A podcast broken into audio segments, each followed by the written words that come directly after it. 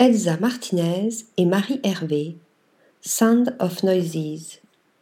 Une main qui empoigne la pierre, une pierre de lave, prise en gros plan, la main s'agrippe à sa gangue rocheuse comme pour l'arracher, en extraire le suc ou la caresser. Cette photographie en noir et blanc, prise sur les bords de l'Etna en Sicile, en dit long sur le travail entrepris par le duo d'artistes Sound of Noises, composé par Marie Hervé et Elsa Martinez.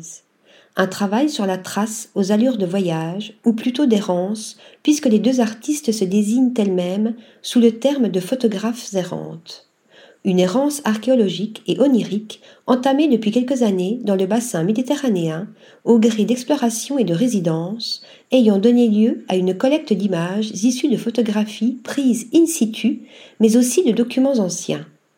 Faisant ressurgir et résonner les bruits du sable et des pierres ancestrales de cette terre mythologique, comme un archéologue exhumant des tessons de poterie, ces bribes d'images transformées par des processus complexes d'impression, de colorisation et mise en scène dans les espaces d'exposition fonctionnent comme autant de palimpsestes.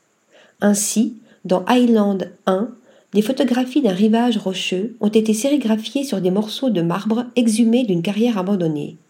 Une empreinte chaotique et poétique du temps visible aussi dans Rebut Athènes, Impression jet d'encre sur papier de riz, nous donnant à voir les restaurations de fortune opérées sur des chapiteaux antiques. Des chapiteaux que l'on retrouve colorisés, tout comme des statues dans leur série Monologue pour une pierre. La photographie errante.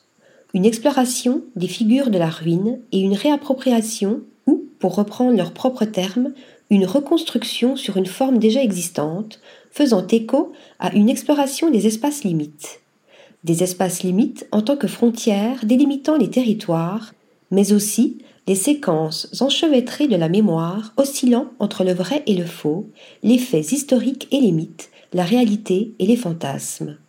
C'est ainsi, pour ouvrir la porte à cet imaginaire, que le jeune duo joue des échelles, de la disproportion et de la fragmentation. Tandis que seuil 1, 2, 3 déploie en trois volets le fascinant paysage des îles fantômes, photographiées de nuit durant une traversée en mer entre le port de Marseille et Ajaccio, sur un rouleau de papier de riz afin de rendre compte de ce déplacement et de cette vision en mouvement de l'espace. La notée présente l'image rapprochée et fragmentée en deux d'un morceau de roche photographié de nuit sur le littoral corse.